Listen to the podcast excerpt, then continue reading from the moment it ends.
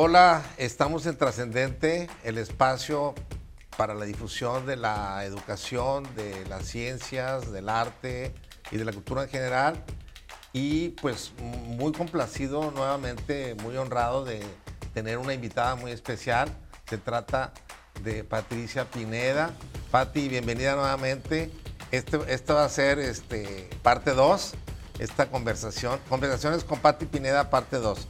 Eh, bueno, nada más para, contextualizar un poco, en, la parte 1, este, por ahí la pueden encontrar, pero para eh, contextualizar, les quiero decir que Patti es pues comunicóloga, que tiene una maestría en publicidad, eh, tiene además una especialidad en humanidades, pero el tema y lo que yo considero muy importante es a lo que ella se dedica de manera pues muy, muy, muy, muy, con, mucha entrega, con mucha pasión, eh, con mucha dedicación y que nos beneficia a muchísima gente.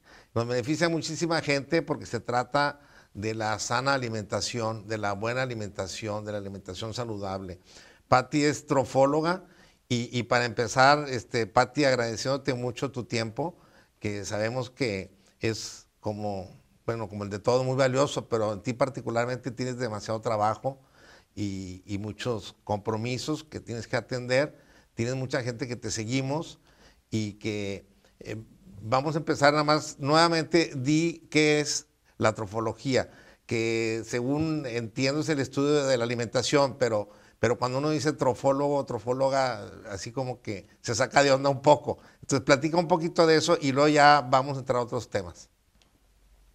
Ok, muchísimas gracias. Yo feliz de aquí en la parte 2, en la continuación que había quedado pendiente, ¿te acuerdas? Así que qué bueno que se nos hizo. Pues la trofología es la combinación de los alimentos, es el estudio de cómo los combinamos para verdaderamente tener su máximo aprovechamiento de nutrientes, no colapsar el sistema digestivo y con eso tener una nutrición óptima y una salud ideal. Entonces, cuando nosotros aprendemos cómo se combinan los alimentos a partir de entender cómo funciona el sistema digestivo, entonces obtenemos un buen combustible, porque al final nuestra alimentación es nuestro combustible. Entonces lo aprendemos a combinar y generamos nuestra energía, nuestra calidad de vida. Pues muchas gracias por, la explicación. Es un término que no es muy frecuente, no es muy común, pero este, qué bueno que, tenemos oportunidad de, de, hablar de eso. Y la vez pasada se nos quedó pendiente en manera muy especial este, un tema que creo que es eh, muy de esos tiempos, muy del siglo XX y XXI, segunda mitad del XX, a la mejor última parte del XX y en lo que vamos del XXI, que es el estrés. Y bueno, qué maravilla para ti que como comunicadora te dedicas a la comunicación, pero la comunicación en la salud y que te has dedicado mucho y te has especializado y que bueno, nos hemos visto beneficiados mucha gente. Yo entre ellos, y pues, siempre te lo voy a agradecer. Yo este, tenía alta presión arterial y me la quitaste con, cambiando mi forma de alimentación. Y, bueno, yo creo que tiene muchos beneficios eh, para, las personas el, el, conocer cómo alimentarse, el conocer de alimentos. Vaya lo que tú haces, no solamente para las personas, también para el Estado mexicano, particularmente hablando de nuestro país, hablando de México, y yo creo que para cualquier país, porque las enfermedades que se derivan de una mala alimentación eh, le cuestan mucho al Estado mexicano, le cuestan mucho al, gobierno, porque son enfermedades degenerativas, ya hemos hablado de eso, que, eh, pues, que, es responsabilidad del Estado eh, dar salud a, a su pueblo, a su gente, Ah, y, si podemos tener una mejor alimentación, vamos a poder tener una vida más saludable. Yo en lo personal te lo agradezco y además este, eh, pues te comentaba, aparte de, tus recetas que las pones al público en general en tus redes sociales, este, además de la, del coaching personalizado que das a quienes estamos interesados en mejorar nuestra alimentación, pues es una maravilla. Y, aprecio mucho tu generosidad, que lo compartas en tus redes sociales y que lo compartas ahora con nosotros en Trascendente, que como te platicaba, pues es el espacio para la difusión del conocimiento en temas de educación, de arte, de ciencia y de cultura en general. Y, ahora eh, hay eh, eh, creo que hay dos grandes problemas y hablamos de uno que, fue la, que es la obesidad, que platicábamos un poco esto, y lo otro es el estrés. Platícanos del estrés todo lo que quieras porque creo que es un mal muy este, pues, recurrente, desafortunadamente, en las sociedades actuales. Adelante, Pati, y bienvenida nuevamente. Gracias. A mí me había gustado que ya habíamos quedado la vez pasada de que este fuera el tema 2, aunque a mí me parece que debería de ser el tema 1 y ahora voy a explicarte por qué. El estrés es un concepto que, que, no me vas a dejar mentir, lo escuchamos todo el tiempo y aparte usamos la frase de manera muy coloquial y, y casi frecuente, ¿no? Es que estoy estresado, estoy estresada, es que me estresé, esto me estresa. O a veces visitamos al doctor, no sé si ha sido tu caso, pero muchas de las personas que vienen conmigo a consulta me dicen, es que yo eh, visité a otro doctor, consulté otra opinión y me dijeron que estaba estresada o estresado, que por favor pues tomara unas medidas para relajarme y que... Eh, y que no había nada que recetarme, ¿no? Que mi, que mi condición o mi padecimiento estaba derivado del estrés. Y entonces a veces escuchamos esto de los médicos, de los pacientes, de nosotros mismos, utilizar este concepto que eh, se ha usado, repito, para todo. Y entonces se vuelve algo que utilizamos, pero que la mayoría no entendemos. Y eso es lo que me gusta compartir. Cuando alguien viene a consulta con un diagnóstico previo de estrés, lo primero que hago es decirle, vamos a entender qué le está pasando a tu cuerpo y por qué en consecuencia enfermaste o se empezaron a presentar otros síntomas. De entrada quisiera que los que nos están escuchando hicieran ah, una autoevaluación muy honesta. Si no estás durmiendo bien, si se está cayendo el cabello, si tu piel está seca, si tienes problemas digestivos, es decir, colitis, agruras, gastritis, si de repente hay episodios de estreñimiento, de repente de diarrea, si te cuesta trabajo concentrarte, si has ganado peso y te cuesta mucho llegar a tu peso ideal o mantenerte en un peso saludable, estos son indicadores de que el cuerpo está estresado, es decir, hay marcas de estrés. Si las personas que nos están escuchando palomearon más de una, es que hay un nivel de estrés importante en su cuerpo. Ahora quisiera poner un ejemplo y espero no complicarlos ni enredarlos, pero quisiera que pensáramos para poder entender qué es el estrés y cómo determina nuestra salud, quisiera primero definirlo de una manera muy sencilla. El estrés es un mecanismo automático, es decir, que nuestro cuerpo, nuestro diseño original está hecho para tener este mecanismo. Entonces es un mecanismo automático que nosotros echamos a andar en defensa de algo que nos ha sacado de nuestra zona de confort y que nos está costando adaptarnos o que exige una adaptación nueva. Entonces, salimos de esa zona cómoda donde estamos, hay una exigencia externa o interna, ahorita la voy a explicar, y entonces el cuerpo activa este mecanismo automático. A veces la gente me pregunta, ¿y desde cuándo tenemos este mecanismo? ¿Es hereditario? No, el estrés no es hereditario y la manera en la que nos estresamos es muy distinta. Voy a poner un ejemplo.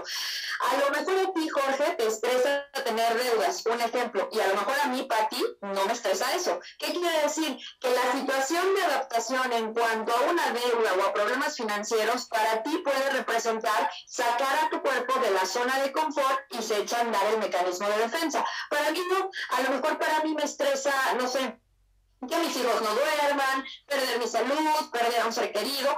Es decir, que reaccionamos de manera distinta a cómo nos adaptamos a las exigencias de la vida. Uno, y que el cuerpo eh, no hereda los mecanismos de defensa, es decir, no heredamos el estrés. Pero quisiera explicar entonces qué pasa y por qué nos enfermamos. Voy a tratar de ser como muy didáctica, casi casi con manzanitas. Quisiera que pensáramos en la pregunta que decía hace unos segunditos de de entonces, ¿desde cuándo tenemos este mecanismo? Bueno, quisiera que pensaran en los antepasados que vivían en las cavernas, ¿de acuerdo? ¿Hasta ahí estamos bien? Esos antepasados tenían exigencias evidentemente muy distintas a las de la vida moderna que hoy tenemos. ¿Cuáles eran sus exigencias? Bueno, ellos tenían que buscar un refugio, tenían que cuidarse del clima, eh, encontrar, eh, estar a salvo cuando oscurecía, eh, luchar con depredadores, tal vez un tigre, tal vez un león, tal vez un dinosaurio, vivir constantemente con la amenaza de que no había comida, escasez, de repente abundancia, tener que cazar su propia comida enfrentándose a un depredador Esas eran las exigencias del hombre de las cavernas al que estoy pidiendo que ustedes recuerden. Cuando este mecanismo se activa, este mecanismo tiene un nombre, se llama de lucha o de huida. Vamos a suponer, Jorge, que tú estás eh, siendo un hombre de las cavernas y de pronto tienes enfrente de ti a un tigre. Evidentemente, tu cuerpo está bajo una exigencia. Entonces estás bajo un estado de presión. ¿Por qué? Porque tu, cerebro ha detectado que corres peligro y no me vas a dejar mentir. Evidentemente, si tuvieras un tigre enfrente, corres peligro. Entonces se activa este mecanismo de defensa que es una relación que existe entre esta amenaza que percibe mi cerebro, activa el mecanismo de defensa a través del hipotálamo y este manda eh, sus como instrucciones para que las glándulas suprarrenales, que son unas glandulitas que están encima de nuestros riñones, activen el mecanismo de defensa. ¿Recuerdas que había mencionado que se llamaba lucha o huida? Porque si tú estás enfrente de ese tigre, tienes dos opciones nada más. O luchas o lo enfrentas, ¿de acuerdo? O corres. Es decir, tenemos como diría en mi tierra, de dos sopas. O me enfrento al tigre o me echo a correr, ¿no? Corro por mi vida. Por eso se llama así este mecanismo, lucha o vida. Cuando se activa, hay un conjunto de sustancias químicas que el cuerpo va a activar para que tú tomes la mejor decisión y tu vida esté a salvo. Supongamos, tienes al tigre ahí y tú, Jorge, dices, no, la verdad es que yo no puedo enfrentarlo, me va a matar. La única opción que tengo es correr. Para que el cuerpo eh, reaccione ante esta situación y tu vida esté a salvo, repito, el cerebro manda la instrucción a las glándulas suprarrenales y aquí entran en juego las hormonas pro protagonistas del estrés que se activan bajo el mecanismo lucha o huida. Y entonces, no sé si lo has escuchado, pero se produce la hormona protagonista que es el famoso cortisol, que es quien administra el estrés. Y se produce testosterona, adrenalina, entre otras hormonas importantes. ¿Qué van a hacer estas hormonas? Ok, Jorge tenía el tigre enfrente y ha decidido correr. El cortisol le permite estar avispado, tener agilidad mental, dilata tus pupilas, estás listo para tomar la mejor decisión pero como vas a correr, entonces el cuerpo que necesita testosterona, necesita adrenalina, fuerza muscular, necesita que el corazón bombee más fuerte y ahora sí, podemos correr. Este mecanismo se ha activado ante esta situación de estrés que fue que el tigre se te paró enfrente de ti y listo, a correr por tu vida, ¿ok? Ahora, vengámonos de vuelta a la época actual. Ese mecanismo de defensa sigue inscrito en nuestros genes. Administra cualquier situación que nos saque de control. La única o el el único detallito que hay aquí es que el cerebro no sabe distinguir si verdaderamente corres peligro o no. Para el cerebro, cuando hay una situación externa o interna que saca tu cuerpo de su estado de confort, activa inmediatamente el mecanismo de defensa. Ahora estamos en la época actual, ya no tenemos tigres enfrente ni depredadores. Cambiemos el nombre a ese tigre. Ahora es un divorcio, una separación, la pérdida de un ser querido, que no me vaya bien en el trabajo, que se en cambio casi atropello a una persona que se cruzó sin fijar, o un estrés interno, que estoy comiendo alimentos equivocados, que estresan mi sistema digestivo, que estoy con poca agua, no me hidrato. Esas situaciones se convierten en el famoso tigre que activa tu mecanismo de lucha o huida. Entonces, el estrés ahora se considera la enfermedad número uno que desemboca otros padecimientos. Ahora voy a explicar por qué. Si cada vez que yo me pongo un tigre enfrente, es decir, cada vez que me angustio por falta de trabajo, por discutir con mi pareja, por haber perdido a un hijo, por tener malas relaciones personales, cada vez que yo pongo un tigre enfrente de mí, el cerebro, que no sabe distinguir, activa el mecanismo lucha o huida y produzco cortisol, adrenalina y testosterona. Todo el tiempo el cuerpo cree que hay un depredador que pone en peligro mi vida. Entonces, el primer síntoma es que dejo de dormir. Porque si para el cuerpo hay un león afuera, tú no puedes estar dormido. Entonces el cortisol te mantiene despierto porque en cualquier momento entra el depredador y te come.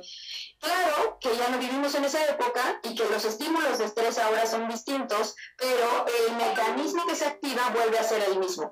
Ahora el cortisol toma el control, se vuelve como el general del cuerpo y dice, a ver, todos los demás sistemas se van a calmar. Ahorita ni podemos estar digiriendo bien, ni puedes dormirte porque está el tigre afuera, ni puedes tener un buen sistema inmunológico porque ahorita toda la energía está concentrada en el mecanismo lucha o huida. Entonces esto se vuelve algo crónico. Me estreso por salir a la calle, me estreso por no tener trabajo, me estreso por no eh, tener una buena relación de pareja, me estreso porque tengo deudas y entonces todo el tiempo está activado el famoso cortisol y como este se vuelve un comandante dentro de tu cuerpo, merma la función de los otros sistemas. Esta es la razón por la que el estrés en consecuencia hace que todo lo demás falle. Por eso me da diarrea, por eso no absorbo nutrientes, por eso no duermo, porque ¿quién va a dormir si hay un depredador afuera poniendo en riesgo tu vida? Esto es así explicado de una manera muy sencilla, es el mecanismo del estrés. Todo el tiempo el cerebro cree que tu vida corre peligro y si la vida corre peligro y la intención del cuerpo es mantenernos vivos, ¿cómo vamos a digerir bien? O sea, el cortisol dice, a ver, ahorita no gastemos energía en digerir, ahorita no gastemos energía en células inmunológicas, ahorita nadie duerma, hay que estar despiertos y se van mermando el resto de los sistemas y entonces enfermamos.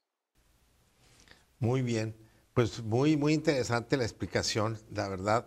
Bueno, ¿y, qué, eh, has propuesto tú o qué estás haciendo para, para esto desde, desde, tu, desde tu ámbito de, la, de la alimentación saludable?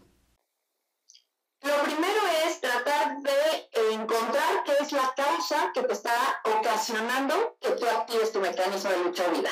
Entonces nos vemos en consulta y definimos, ¿tu estrés es externo o es interno? Si tu estrés es interno, ¿a qué me refiero? A que hay algo dentro de tu alimentación que está estresando tu sistema digestivo. Entonces podemos encontrar una lista. Para los que nos están escuchando, lo más común que estresa a tu sistema digestivo es el trigo, que está presente en los panes, en las pastas, en las harinas, y la verdad es que no podemos digerir el gluten. Otra cosa que eh, nos estresa muchísimo, aunque nos duela a los mexicanos, es el maíz. No todos pueden digerirlo, es un alimento muy agresor y el otro es el arroz.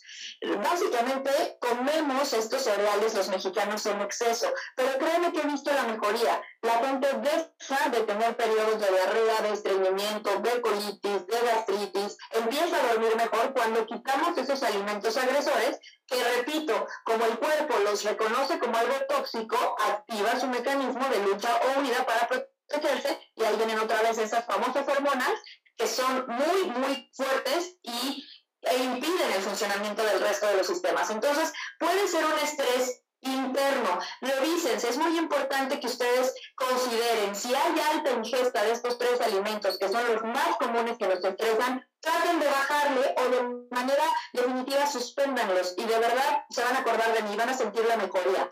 Otro estrés interno muy importante es no tomar agua. La mayoría de las personas con un estrés fuerte dentro del cuerpo está deshidratada. Nosotros somos 65% agua, así que hay que darle al cuerpo más de su de su componente principal, así que hay que hidratarnos. Yo recomiendo hidratarse las primeras horas de la mañana. Tú que has estado en planes conmigo sabes que recomiendo hidrátese desde que despierta, porque esto va a permitir que todas las funciones que usted lleve a cabo o quien nos esté escuchando, se hagan en el elemento favorito de nuestro cuerpo, que es el agua.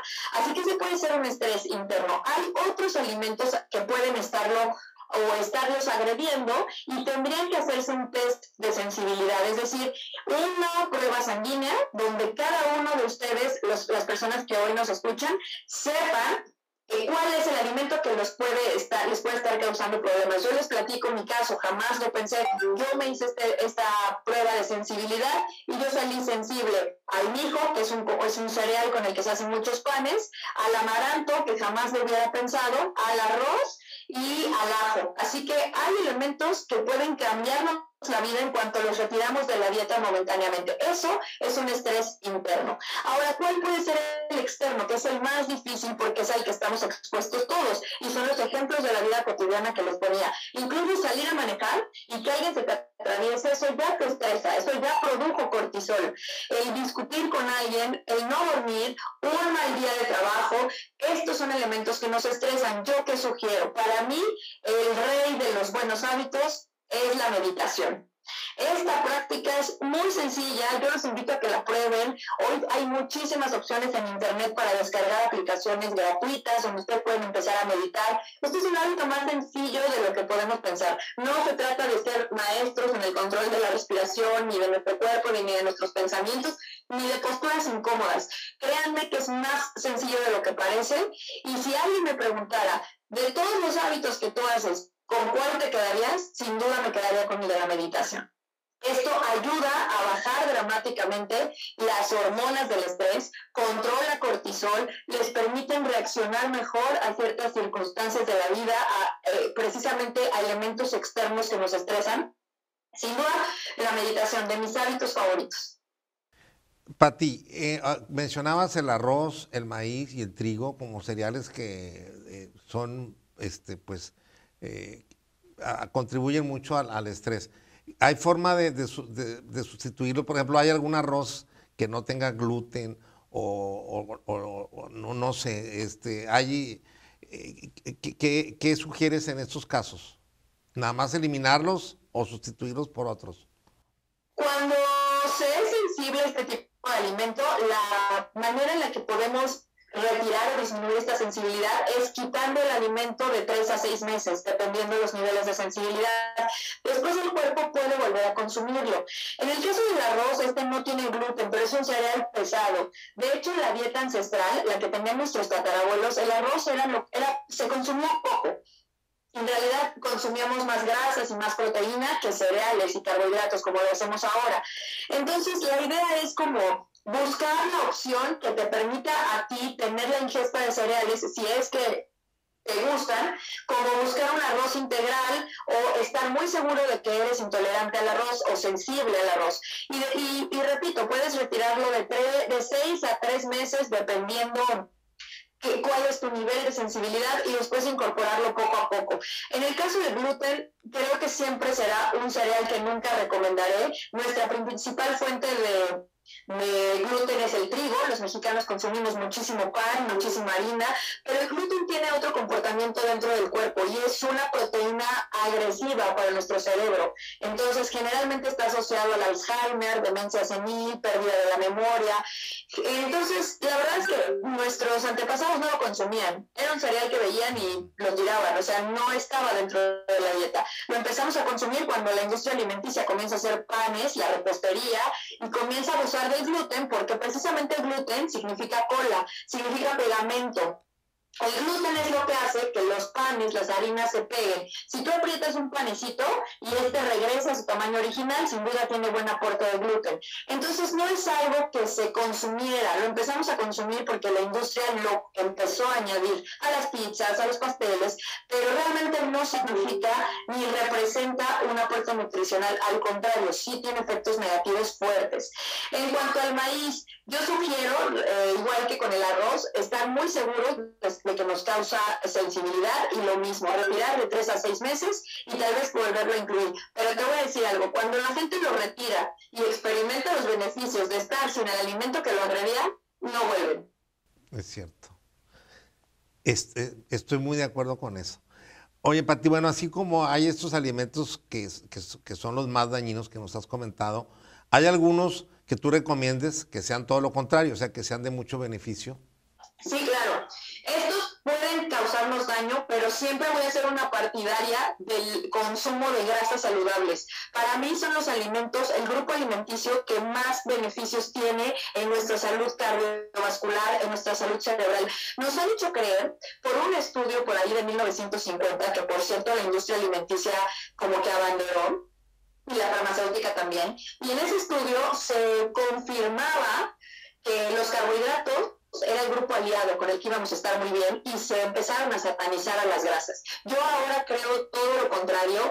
Tengo bibliografía que cada vez que la leo me maravillo de la importancia de las grasas saludables. Es algo que considero que en mis planes de alimentación tiene que tener un buen aporte. Ahora, lo vamos a traducirlo para quienes nos escuchan. ¿Cuáles son las grasas saludables? Aceite de coco orgánico, aceite de aguacate, aceitunas, aguacate, eh, aceite de oliva extra virgen en crudo esas son nuestras grasas saludables. También puede ser el cacao, puede ser la chía, puede ser eh, la y esto es increíble. Las almendras, las nueces, nuez de la India, nuez de macadamia, los pistaches, los cacahuates, es un grupo alimenticio que se satanizó por un simple argumento. Como de los, de los otros dos grupos alimenticios, que son carbohidratos y proteínas, aportan menos cantidad de calorías por gramo y la grasa, en cambio, por gramo aporta 9, pues se hizo muy fácil en este estudio decir, si este es el grupo más calórico, retirémoslo. Pero el cuerpo no opera con calorías, el cuerpo opera con nutrientes.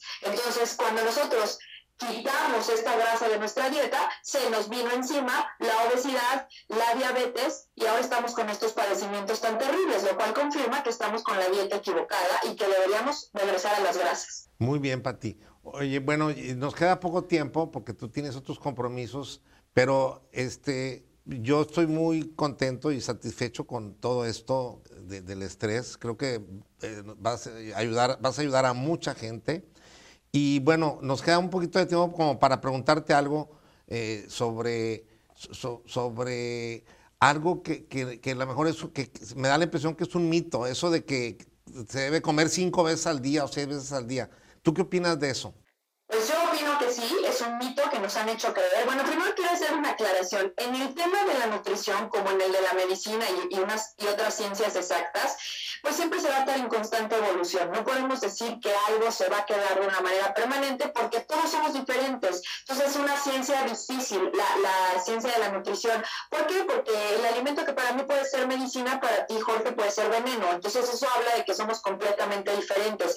Sin embargo, hay pequeños conceptos que sí podemos generalizar. Y en el tema de comer cinco veces al día, hay una hormona estelar una hormona reina que se llama insulina, que está eh, dentro de nuestro páncreas, o ahí se produce, ahí se gesta. Entonces, imagínate la importancia del páncreas.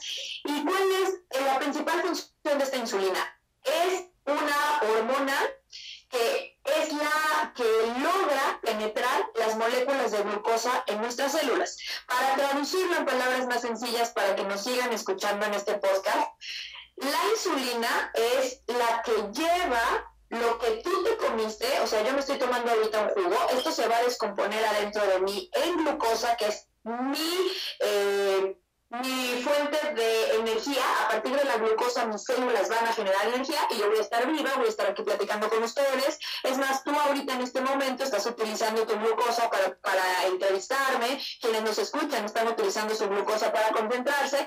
Entonces, lo que hacen las células es tener unas antenitas alrededor. Y estas antenitas solamente le permiten a la insulina que sea ella quien penetre las moléculas de glucosa. Entonces, de nada me sirve tomar este jugo y descomponerlo en glucosa si no tengo insulina, que será quien lo lleve a las células. Hasta ahí, claro, si nosotros estamos una analogía, la insulina sería como un trenecito y montaría en sus vagones moléculas de glucosa que mi cuerpo a través de lo que yo me comí y ahora sí va por el torrente sanguíneo y va tocando en cada célula y penetra la glucosa y la célula dice, ahora sí, esto lo convierte en energía para que Patti o Jorge o quien nos escuche sigan vivos. Ese es el trabajo de la insulina. Imagínate la importancia de esta hormona reina. En muchos eh, textos que he leído le llaman incluso su majestad. Es la hormona más importante del cuerpo porque es la que permite que la glucosa entre a nuestras células y haya energía, esté viva, estemos vivos.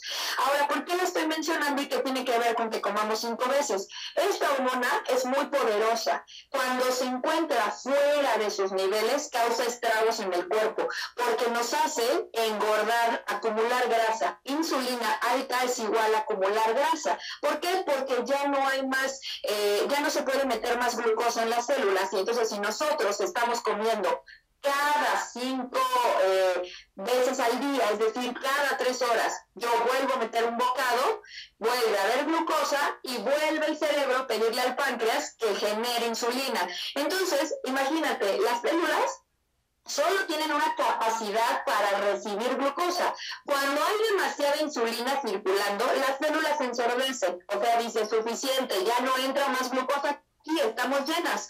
¿Qué pasa? La insulina dice, yo tengo que repartir esta glucosa por algún lado, no me puedo quedar con el tren lleno. Entonces lo que hace es llevarlo a nuestra grasa abdominal, a grasa que rodea nuestros órganos y comenzamos a engordar.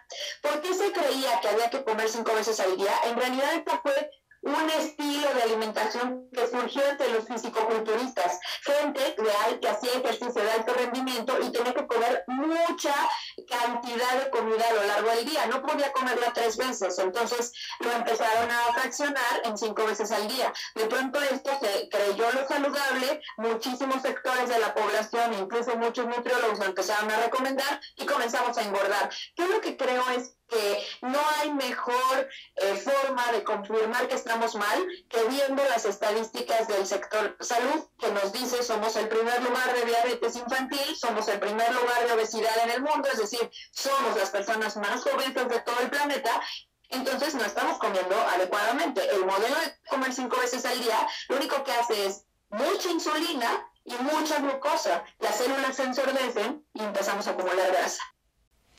Muy bien, Pati. Bueno, mira, este, eh, yo creo que vamos a tener que hacer parte 3 porque hay muchos Yo feliz.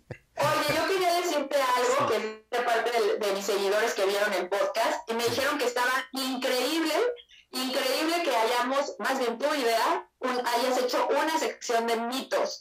Esto nos permitió abarcar más temas, la gente vio más cosas, escuchó más cosas, así que yo feliz cuando te vuelvas a preparar una lista de mitos, lo podemos volver a compartir. Bueno, yo quiero comentarles a todos que, que, Patti es muy generosa, yo se lo agradezco mucho y, y, todos los que nos beneficiamos debemos de agradecerlo. Patti todos los lunes eh, tiene su canal de YouTube que se llama Cocina Saludable una sección que es gratuito, el que, se inscriba entra y da consejos maravillosos. Eh, yo, yo, se los recomiendo mucho, pero también, Pati, te quiero pedir, eh, bueno, también comentar que Pati se, ha, dedicado también a estudiar y, para, para atender varios sectores. Por ejemplo, por ahí me he dado cuenta de seguirte, Pati, que, que tú atiendes mucho también a las personas con algunas discapacidades. Eso me parece también muy importante. Y, seguramente también para personas que tienen enfermedades específicas eh, y terribles como es el cáncer, como es la diabetes, como son otros, pero el cáncer. Entonces yo creo que en otro momento, en otro que, te robemos un tiempecito y que hablemos de esos temas, para dejarlo así como que en suspenso para parte 3. ¿Cómo ves? ¿Te gusta el reto?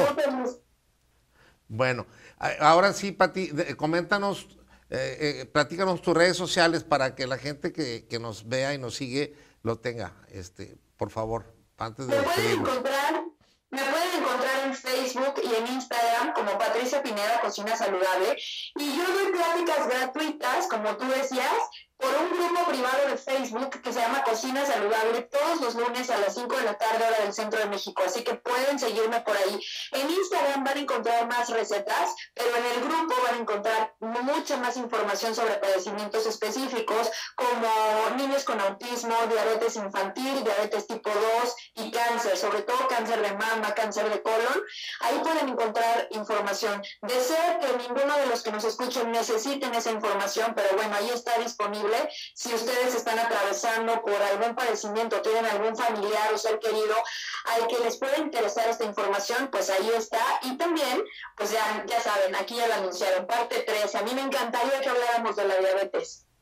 Perfecto, muy bien, Pati. Pues eh, eh, apenas tienes justo tiempo para llegar a tu siguiente compromiso. Te agradezco muchísimo nuevamente. Te, estamos, seguimos en contacto y, pues, recomiendo ampliamente a Pati. Síganla, por favor les, va a ayudar mucho. Gracias, Pati. Eh, gracias a ti. Gracias a todos. Esto es trascendente. Nos vemos en la próxima.